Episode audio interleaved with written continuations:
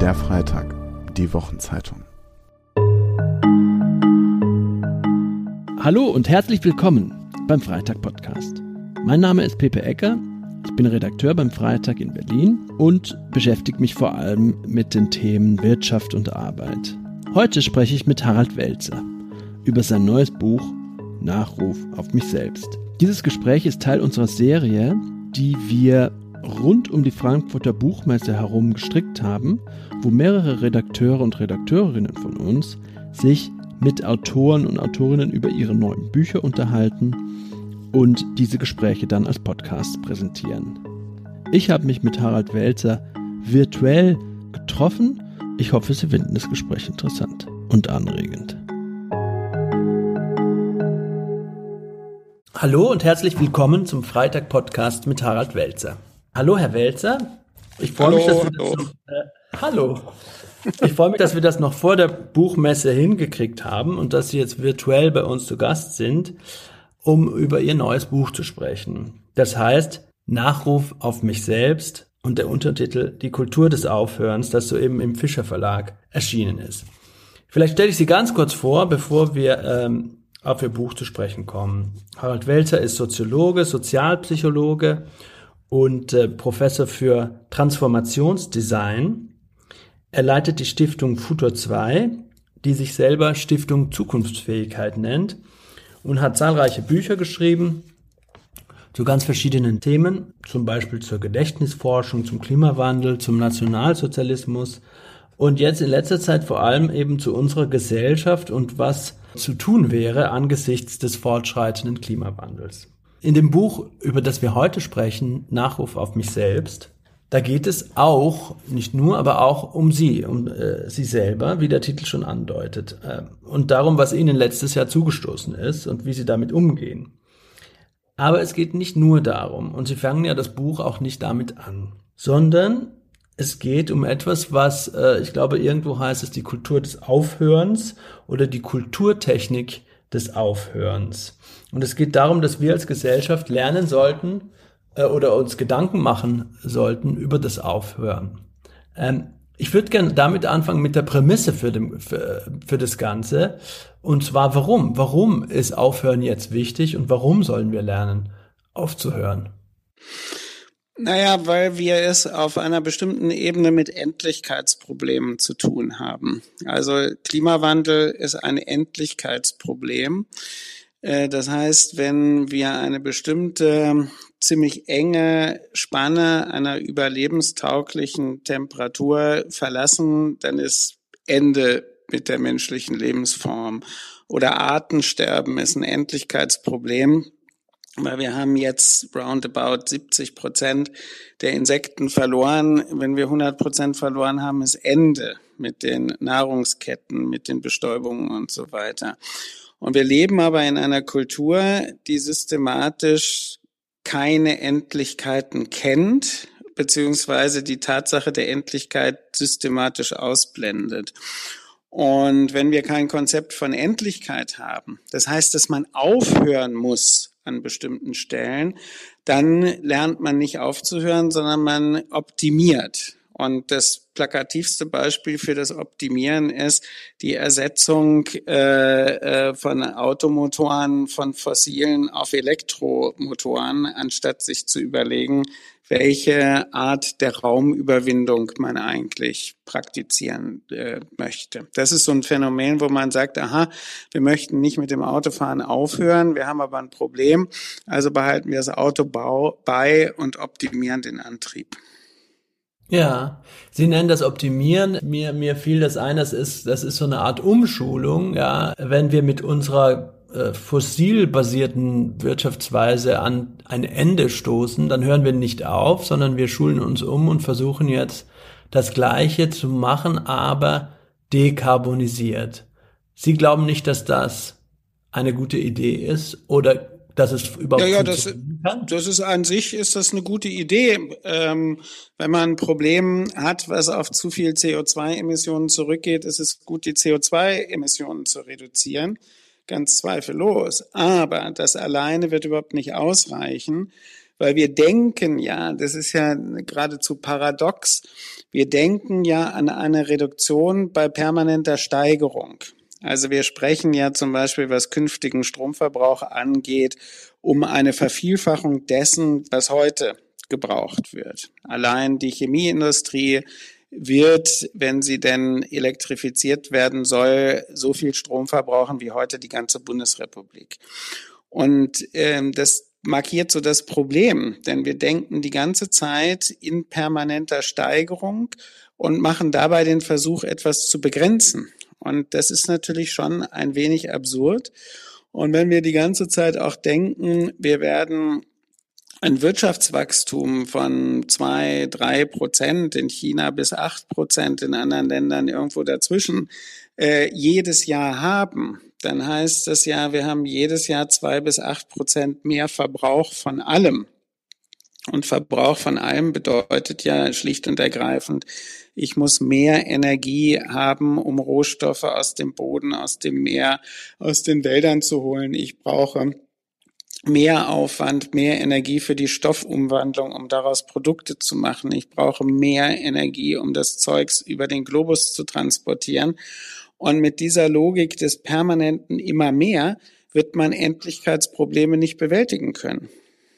Jetzt ist natürlich die nächste Frage, äh, ja, geht das denn überhaupt? Und äh, ist denn oder geht das in dem Wirtschaftssystem, in dem wir nun mal leben? Ist denn, besteht denn nicht der Kapitalismus darin, dass wir eben nicht aufhören, sondern immer weitermachen, immer eben, äh, wenn es nicht nach oben geht, dann in die Breite, wenn es nicht in die Breite geht, dann intensiver, mehr produziert und konsumiert? Naja, wir haben doch gelernt, dass der Kapitalismus die geschmeidigste Wirtschaftsform von allen ist. Und äh, wenn er etwas kann, dann ist es sich doch an veränderte Umfeldbedingungen anzupassen. Und mir ist es gar nicht einsehbar, warum also eine hochbezahlte Wissenschaft, die Ökonomik, leider überhaupt keine Fortschritte macht, äh, sondern so etwas hat wie eine Kapitalismustheorie, die so aussieht, dass der Kapitalismus so funktioniert wie ein Fahrrad. Das heißt, ich muss dauernd treten und wenn ich aufhöre genau. zu treten, kippt das Ding um.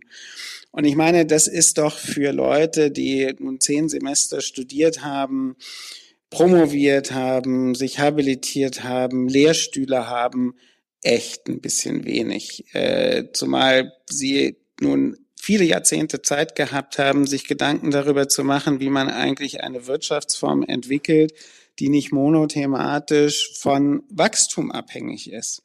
Wir haben ja nun 200.000 Jahre Menschheitsgeschichte ohne Wachstum in dem heute definierten Sinne.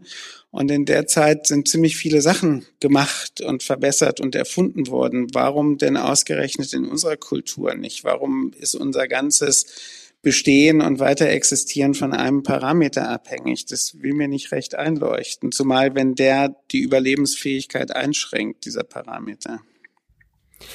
Das leuchtet Ihnen nicht ein, aber äh, trotzdem ist es so. Also trotzdem. Das heißt, trotzdem ist es so.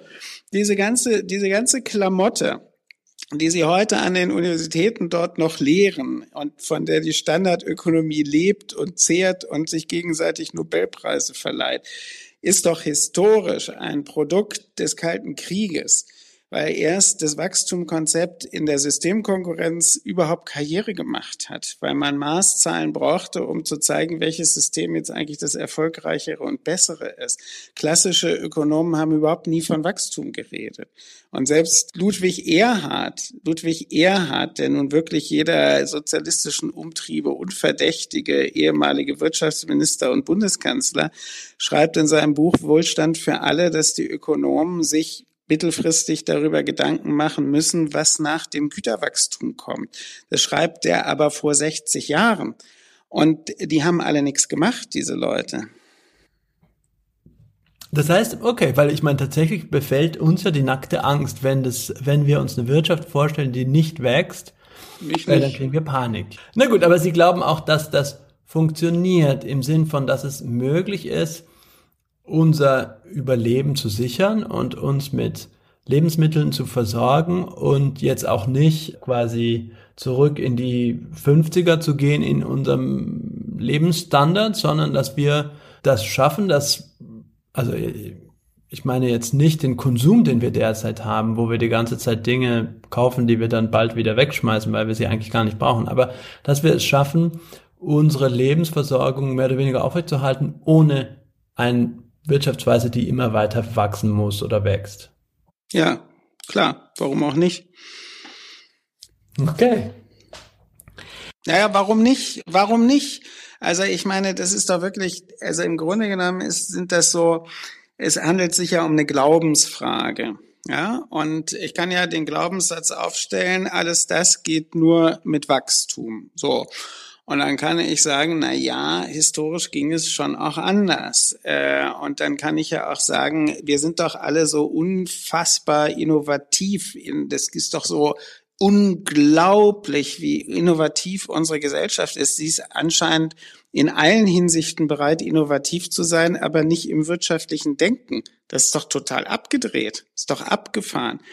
Und wenn beispielsweise die Finanzwirtschaft jetzt in erstaunlicher Geschwindigkeit sich umstellt und Investitionen nur noch dort tätigt, wo nachhaltig äh, erwirtschaftet wird, dann ist das doch möglicherweise ein Gamechanger, der auf der Ebene der Kohle und nicht auf der Ebene des Denkens stattfindet. Oder wenn äh, es eine Gemeinwohlökonomie gibt, die bereits von vielen ähm, Unternehmen praktiziert wird, die nach anderen Kriterien bilanziert, als allein nach monetären, sondern misst, äh, wie ist das die Gerechtigkeit den Mitarbeitern gegenüber, wie ist die Gerechtigkeit gegenüber der Umwelt, dann sind das doch Ansätze. Oder wenn wir seit vielen, vielen Jahren das Problem benennen, dass Wirtschaft so funktioniert, dass, dass sie Kosten externalisiert, die in die Produkte nicht eingehen, sprich Umweltschäden, die in der Produktion und in der Mobilität angerichtet werden. Wenn ich diese Kosten internalisiere, habe ich doch plötzlich schon eine ganz andere Rechnung. Das heißt, und dann können Sie einen ganz anderen Koffer aufmachen. Und wenn Sie gucken, wie, wie entwickeln sich Gesellschaften, was sind die Bedingungen dafür? Dann sagen die Ökonomen Wirtschaftswachstum. Aber andere sagen Gleichstellung der Geschlechter oder besseres Bildungssystem oder höhere Lebenssicherheit, weniger Gewalt. Also mir geht das total auf den Senkel, dass in einer modernen, sich selber Wissenschaftsgesellschaft nennenden Gesellschaft man sozusagen diesem Glauben huldigt, ohne den an relevanter Stelle in Frage zu stellen. Das macht mich total fertig als denkender Mensch. Ja, na gut, aber äh, wahrscheinlich ist in einer, in einer Wirtschaft, die ähm, vor allem mit Gemeinwohlökonomie äh, funktioniert, mit Kreisläufen, die auch die Kosten nicht abwälzt auf andere, sondern die Kosten einpreist, weniger Wohlstand ist ja jetzt die Frage, was man unter Wohlstand überhaupt versteht und wie man das messen könnte. Aber es gäbe wahrscheinlich, äh, müssten wir unsere äh, Anforderungen ein bisschen runterschrauben, glauben Sie nicht? Ja, genau. Es könnte durchaus sein, dass man sich diese, diesen furchtbaren, entsetzlichen, folterähnlichen Zwang unterwerfen muss, nicht mehr mit 650 PS und zweieinhalb Tonnen Gewicht einen Parkplatz in einem Parkhaus in der Innenstadt zu suchen. Ich meine, das ist schon echt hart. Das ist wirklich hart. Aber es könnte sein, dass man tatsächlich auf solche Dinge in Zukunft verzichten muss. Okay. Na, so wie Sie es jetzt beschreiben, klingt das ja wirklich wie ein, wie eine Folter. Äh, was ich Sie fragen wollte, weil das eine ist ja äh, quasi der Wachstumszwang, von dem auch die Postwachstumsleute oft sprechen, äh, der dem Kapitalismus angeblich inhärent ist. Aber eine andere Sache ist ja auch die Disposition des Menschen, zumindest seit er sesshaft geworden ist, ist doch schon ähm, äh, erschwert das Aufhören doch auch äh, auf eine gewisse Art und Weise. Im Sinne von diese Angst, äh, dass wir uns gegen den kommenden Hunger schützen müssen. Ja, dass wir ja, Dinge das aufhäufen, weil wir nicht wissen, wie es nächstes Jahr wird und ob der Winter zu hart wird. Ja, ja ist das? Ja? Nee? Doch, also das, ich, ich amüsiere mich nur gerade weil ich habe ja, als ich das erste Buch von Harari gelesen habe, irgendwie gedacht, dass die Vorstellung, dass Menschheitsentwicklung gewissermaßen immer nach vorne geht, äh, vielleicht schon mit der neolithischen Revolution widerlegt wurde und die Nummer mit dem Jagen und Sammeln die intelligentere Lebensform gewesen ist und das Verhängnis mit dem anfing, was Sie gerade beschrieben haben. Aber nun ja, daran können wir jetzt auch nichts mehr ändern. es gibt ja ganz verschiedene Leute, die auch sagen, das Patriarchat wurde damals erfunden und der Weizen hat seine äh, unsägliche Vorherrschaft damals begonnen. Also jede Menge genau, genau. Dinge haben damals angefangen. Ja, das war dumm. Anscheinend sind die Gehirne auch kleiner geworden. Ja, genau. Die Frage ist ja aber eher, wenn Sie sagen, wir müssen die Kulturtechnik des Aufhörens lernen und stärken, dann war meine Frage, erschwert nicht un unsere Disposition, wie sie nun mal ist seit der Sesshaftwerdung, genau das? Ja, das kann ja sein, dass das alles schwierig ist. Aber das äh, ist ja kein Argument dagegen, dass man es tun muss, wenn man es tun muss.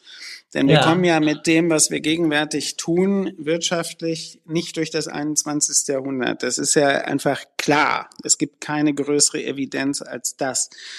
Und gesellschaftlich und wirtschaftlich ist es eigentlich so vergleichbar mit einem Individuum, was im Sprechzimmer des Arztes sitzt und hofft, in einer Minute wieder draußen zu sein mit den freundlichen Worten, naja, wir sehen uns dann in einem Jahr wieder. Äh, aber der kriegt dann gesagt, setzen Sie sich doch bitte und der Arzt fängt an zu blättern in so Formularen und Unterlagen und sagt, wir müssen doch ein bisschen länger reden heute. Äh, das Leben geht für Sie jetzt nicht mehr so weiter, wie es bislang gewesen ist. Und in der Situation befinden wir uns gegenwärtig in unserem hervorragenden Erfolgsmodell, was eben aus Gründen der Naturzerstörung so nicht fortsetzbar ist. Mhm die Szene, die Sie gerade beschrieben haben, die ist bei Ihnen ja fast so ähnlich auch passiert. Also ich meine, Sie wollten nicht gleich wieder raus, aber Sie haben letztes Jahr einen Herzinfarkt gehabt, den Sie um ein Haar nicht überlebt hätten. Sie, Sie schildern das ja sehr eindrücklich und auch mit einem Witz, muss man ja sagen, wie Sie da davongekommen sind und gepflegt wurden und was es mit Ihnen gemacht hat die, die, die, im Buch scheint es ja so zu sein, dass sie das so ein bisschen parallelisieren oder als Metapher lesen, genauso wie sie es jetzt gerade gemacht haben, für die Gesellschaft. Aber brauchen wir denn nicht dann auch einen Infarkt als Gesellschaft oder wie können wir dieses Aufwachen erreichen, diesen, diesen Moment des Inhaltens, dass man denkt, okay, wir müssen hier wirklich was ändern? Na, wenn wir auf der Ebene der Metaphern bleiben, dann ist der Infarkt ja schon längst da. Also wir haben ja, nehmen Sie mal dieses Ereignis, was mit dem ich das Buch beginne, die Havarie dieser, dieses riesigen Schiffes namens Ever Given im Suezkanal im ja. Frühjahr diesen Jahres. Das ist ja, das ist ja die perfekte Metapher für den Infarkt, weil das Schiff stellt sich quer, einfach deswegen, weil der Kanal, der 1800 60 äh, oder 69 oder was in Betrieb gegangen ist, da hätte niemand gedacht, dass es jemals so große Schiffe geben wird mit 22.000 Containern und 400 Meter Länge und so weiter. Das heißt, unsere Infrastrukturen sind für diese Mengen, diese Größen nicht ausgelegt. Dann stellt sich das quer und links und rechts vom Suezkanal staut sich äh, etwas, was aus diesen ganzen gleich großen Schiffen besteht. Und überall in den Häfen bricht die Logistik zusammen, in den Fabriken bricht was zusammen, weil man wartet auf diese ganzen Produkte und Teilprodukte und Vorprodukte und so weiter. Und genauso können Sie ja den, den, den, den das Flutereignis, äh, was wir in Deutschland jetzt gehabt haben, ja. oder die Brände, das können Sie ja alles als Infarkte in der Metapher bezeichnen. Also die, die Krankheit herrscht ja bereits. Es ist ja nicht etwas, was noch kommt. Ja, einerseits, glaube ich, haben Sie recht. Nur, etwas zu verstehen und äh, zu denken, ja, das ist schon, das ist schon wichtig und es ist schon schlimm, was da alles passiert, ist ja offensichtlich noch nicht genug, weil wir schaffen es ja nur trotzdem noch nicht, unsere Lebensweise zu ändern. Und darauf kommt es ja. Ja, aber es ist ja auch was Unangenehmes, die Lebensweise zu verändern. Und es ist auch was sehr Unangenehmes, die Wirtschaftsweise zu verändern. Also Sie sehen es doch, Sie werden doch, wir brauchen doch nur das Sondierungspapier, zwölf Seiten zu lesen, der kommenden Koalition. Äh, das ist ja wiederum ein Dokument der Nichtveränderung. Das geht ja wirklich in jeder Phase niemanden an den Kragen. Also die Botschaft dieser zwölf Seiten ist doch, nichts muss sich verändern. Wir werden keine Steuererhöhungen haben. Wir werden keine Geschwindigkeitsbegrenzung haben. Wir werden keine Veränderung in der Bildung haben. Alles das, ja, ist ja sozusagen Gegenstand und Dokument.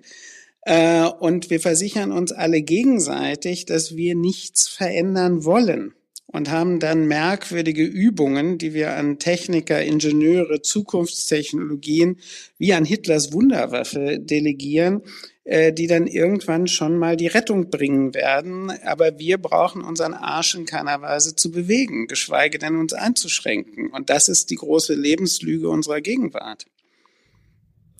Darauf, ich wollte Sie eh darauf ansprechen, jetzt sind Sie selber schon drauf gekommen. Ich meine, das war ja auch der ganze Wahlkampf im Grunde der Grünen, äh, oder zumindest habe ich äh, Annalena Baerbock mehrmals in der Richtung sprechen hören, dass sie gesagt hat, es wird nicht weniger Autos geben, sondern es werden andere Autos sein und wir werden nicht weniger reisen und fliegen, sondern wir werden anders fliegen. Aber das Ding ist, sie dachte wohl, und das ist ja im Grunde äh, sie und, und Habeck haben doch wohl vor ein paar Jahren einfach beschlossen, anders ist es den Leuten nicht zu verkaufen? Ja, genau. Das ist die große Frage. Also ich kriege, wenn ich, ich halte ja vor unterschiedlichsten Auditorien Vorträge, auch durchaus vor Unternehmerverbänden und entsprechenden Organisationen. Und es ist schon erstaunlich, dass wenn man auch in solchen Kreisen bestimmte Wahrheiten, also was ich für eine Wahrheit halte, das ist hier keine allgemeine Wahrheit, sondern es ist das, was Welzer für eine Wahrheit hält, äh, zum Beispiel formuliere, dass es ohne Wohlstandsverluste keine, keine wirkungsvolle Bekämpfung des Klimawandels, der Erderhitzung geben wird, dann ist in solchen Kreisen das durchaus diskussionsfähig. Und auch dort wird ja die Inhaltsfreiheit des Wahlkampfes, den man gerade erlebt hat, durchaus wahrgenommen und beklagt. Es ist doch nicht so, dass wir alle in, in diesem Illusionsschlaraffenland existieren nur die Grünen haben sich mal irgendwann darauf kapriziert, dass wenn man Mehrheiten haben will, dann darf man den Leuten nicht wehtun. Und das ist eine interessante Frage, ob das politiktheoretisch eigentlich überhaupt stimmt. Oder ob nicht die Leute, jedenfalls in relevanter Größenordnung, doch auch klüger sind und sagen, nee, das geht nicht ja, nur mit irgendwie paar mehr Windrädern und Solaranlagen auf den Dächern. Das Problem ist zu groß. Da müssen wir anders drüber sprechen, da müssen wir auch andere Konsequenzen draus ziehen. Aber das wollen sie nicht, äh, solche Wahrheiten aussprechen, weil sie sich halt von der Mitte gewissermaßen das Heil erwarten und die Leute dann sozusagen für genauso blöde halten, wie die anderen Parteien sie für blöde halten. Und ich halte die Leute nicht für blöde. Ja, ich meine, es ist halt so ein bisschen das kleinere Übel. Ja, man denkt sich, äh, immerhin ist das doch jetzt besser, als die große Koalition äh, gewesen ist. Und dann ist es zwei Schritte vorwärts, eine zurück. Es ist halt nicht radikal. Und Sie sind ja offensichtlich der Meinung, dass man das nur ein radik radikalere Schritte jetzt. Naja, ich würde doch, nein, nein, mir geht es um, um die Veränderung des Pfades. Das ist ja noch nicht mal radikal. Und das haben übrigens 1972 die Autoren der Grenzen des Wachstums gefordert. Ja, eine, eine Veränderung des Pfades. Wir müssen in eine andere Richtung gehen. Und das ist ja nicht radikal. Äh, es geht ja nicht um eine Revolution, sondern es geht um die Einleitung von wichtigen, notwendigen Schritten, anders zu wirtschaften, sich anders zu bewegen, vielleicht auch anders zu wohnen und so weiter. Aber wir sind ja in einem Zustand, wo das Erste, was kippt, ist das Tempolimit. Ja, also bevor die sich überhaupt zusammengesetzt haben, war schon klar, dass ja. die Grünen und die SPD nicht mal das Tempolimit durchsetzen können. Ja. Die, die, die, die, die einzige Maßnahme gegen Erderhitzung, die sofort wirkt und nichts kostet, die macht man nicht. Und das sagt ja letztlich alles. Mhm. Ich wollte Sie fragen, weil in Ihrem Buch äh, beschreiben Sie ja auch Beispiele oder Sie, Sie versuchen äh, über das Aufhören nachzudenken und rufen Leute an und unterhalten sich mit Leuten oder erinnern sich an Leute und an Beispiele aus dem Leben von anderen Menschen. Und da habe ich mich gefragt, ja, das, das ist ja, das liest sich interessant, aber ist es nicht auch in mehreren dieser Fälle klingt das relativ privilegiert, diese Gesten oder diese Praxen des Aufhörens. Ähm, und ich dachte mir, muss man sich das denn leisten können, dass man jetzt sagt, ich wechsle jetzt meinen Job und ich mache jetzt ganz was anderes. Ich bin ja Reinhold Mesner und ich muss jetzt nicht auf diesen Berg raufgehen. Ich kann auch aufhören. Ich kann auch eine andere mit einer Laufbahn aufhören und was an. Also ich habe mir einfach gedacht, wenn jemand am Supermarktkassierer ist und, und da arbeitet, kann der sich das Aufhören leisten oder hat er überhaupt diese ganzen Optionen, die, die Sie da beschreiben? Also ich halte überhaupt nichts von diesem sozial-patriarchalischen Gerede über Leute, die sich irgendwas nicht leisten können. Die Fähigkeiten zur Realitätsbewältigung und zum Finden von Lösungen sind in allen gesellschaftlichen Gruppen gleich groß oder gleich klein, je nachdem, wie man will.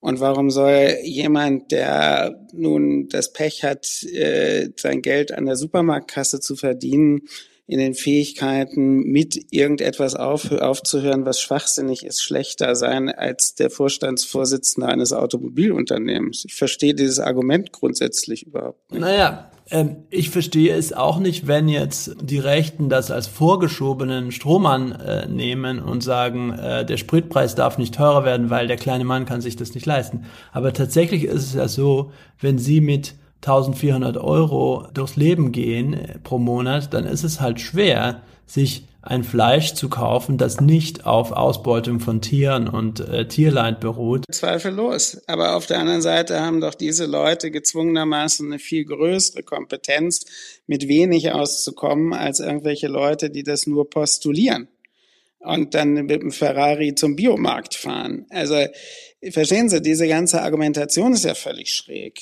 Äh, zumal ja immer dann, und das haben Sie ja eben selber angedeutet, selbst bei der FDP kommt ja irgendwann der sozial schwächer Gestellte äh, ins Spiel, aber immer nur dann, wenn es um Veränderung geht.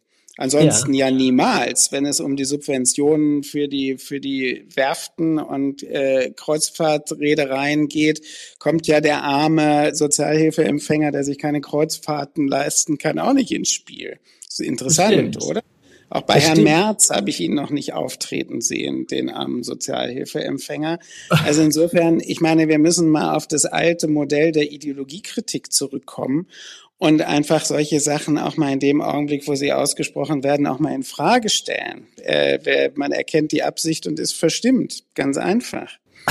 also ich, ich, ja, ich möchte wirklich mal irgendwie eine, eine, eine gesellschaftlich ernste Diskussion und auch im Wahlkampf hatten wir die nicht über die, die, die extreme Schlechtstellung, Prekarisierung von Leuten in unserer Gesellschaft haben. Julia Friedrichs hat dazu ein tolles Buch geschrieben über Arbeitsverhältnisse, wie sie heute herrschen und wo Leute geknechtet werden, verächtlich behandelt werden, total beschissen verdienen, ihre Familien nicht ernähren können und sowas. Aber sowas kommt immer nur vor, wenn es darum geht, Dinge zu verändern. Nirgendwo sonst. Und also das, das äh, macht mich schon etwas wütend. Ja, ich meine, bei uns in unserer Zeitung ist es ja nicht so, dass die ja, Leute. Genau, ihr seid ja, ihr seid ja die, äh, die Kommunisten, genau. Nein, aber, aber erstmal wenden wir uns gegen solche Strohmann-Argumente natürlich äh, Ja, ich weiß. Und, und auch gegen die Ungleichheit und auch gegen die äh, Behandlung der Leute und so weiter. Und was man ja dazu sagen muss, Leute mit geringem Einkommen haben einen sehr geringen CO2-Ausstoß. Das ist ja genau. auch ein, die reichsten zehn Prozent verursachen die Hälfte der ganzen Emissionen. Das ist schon klar. That's it. Völlig klar. Ja. Aber trotzdem ist mir aufgefallen, dass in Ihren Beispielen der, der einer Ethik des Aufhörens kam so jemand nicht vor. Das war mein, mein Punkt, ja. Naja, sagen wir mal so, es kam, gibt ja nicht nur diese Beispiele wie Extrembergsteiger, sondern es gibt ja auch eine Hebamme äh, mit einer Geschichte, die ganz anders geht, wo es ja nicht ja. darum geht, was weiß ich, irgendeinen Luxus aufzugeben, sondern um die Frage ist, was, was bedeutet eigentlich ein Menschenleben und hängt die Bedeutung von seiner Dauer ab und so weiter. Also es ist so ganz einseitig, ist ja nicht. Ja. Irgendwo schreiben Sie, dass Sie auf einer Insel sitzen. Ist das jetzt ein Dauerzustand bei Ihnen oder ist das, war das ein Intermezzo, dass Sie sich da länger. Intermezzo. Intermezzo. Okay. okay. Gut. Wie sollen wir aufhören? Sie, Sie machen ähm, Notizen für einen Nachruf auf sich selbst, einfach als Übung, wie, ja. wie Sie gerne gelebt haben werden. Und ähm, die Frage ist natürlich äh, ein Nachruf auf unsere Gesellschaft, wenn man da Notizen machen würde, äh, wie sähe sowas aus? Ja, das ist eine gute Frage. Also ich meine, ich habe ja in dem Buch, gehe ich ja sozusagen an einer Stelle etwas flapsig darauf ein äh, und verweise auf das Buch, was ich vorher geschrieben habe, nämlich dieses Alles könnte anders sein. Und das ist ja in gewisser Weise der Nachruf äh, auf unsere Gesellschaft, weil da habe ich ja unterschiedliche utopische Bausteine der Weiterentwicklung unserer Gesellschaft entworfen. Also zum Beispiel in Bezug auf das, was wir schon besprochen haben, Gemeinwohlökonomie, Internalisierung von Kosten, die Skizzierung eines Kapitalismus, der Frieden mit Natur gemacht hat, ohne dass ich sagen würde, den gibt es tatsächlich, aber es ist zumindest denkbar. Äh, und, und, und. Ja, deshalb habe ich das jetzt in diesem Buch nicht nochmal gemacht, weil da standen standen mir andere Fragen im Vordergrund. Aber im Grunde genommen funktionieren die beiden Bücher, wie soll man sagen, wie im Ping-Pong. Man könnte, man könnte das sozusagen das utopische Moment in einem anderen Buch nachlesen und ähm, die Fragen sozusagen der auch theoretischen äh, Erfassung des Problems unserer Kultur, kein Konzept von Endlichkeit zu haben, halt in diesem Buch. Ja. Aber ist es denn bei Ihnen jetzt, sind Sie jetzt besser geworden mit dem Aufhören oder ist es auch nur ein Intermezzo und Sie fallen dann zurück in alte, alte Muster? Naja, da ich ja nun meinen Nachruf geschrieben habe, also diesen Nachruf auf mein zu lebendes Leben, der hilft mir ja schon, bei bestimmten Sachen nicht wieder in die alten Muster zu fallen. Und als solches Instrument muss man ihn ja auch verstehen. Also, dass man eigentlich sagt, wer will ich gewesen sein, wie will ich gelebt haben. Und wenn man das mal aufgeschrieben hat, hat man halt sowas wie eine Matrix, in die man mal zurückblättern kann, wenn man das Gefühl hat, oh oh, ich habe mich jetzt doch schon wieder extrem weit davon entfernt. Herr Welzer, danke vielmals für das Gespräch. Gerne. Und alles Gute. Alles gut. Ja.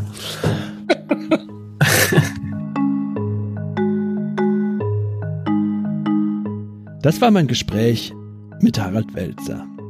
Ich hoffe, es hat Ihnen gefallen. Danke fürs Zuhören. Zuständig für die Technik Benjamin Knödler. Danke dafür. Wenn Sie auch in Zukunft Freitag-Podcasts hören wollen, dann würde ich Ihnen empfehlen, dass Sie den Freitag-Podcast abonnieren. Bei Apple Podcasts, bei Spotify oder bei jedem anderen Podcatcher. Danke fürs Zuhören. Tschüss.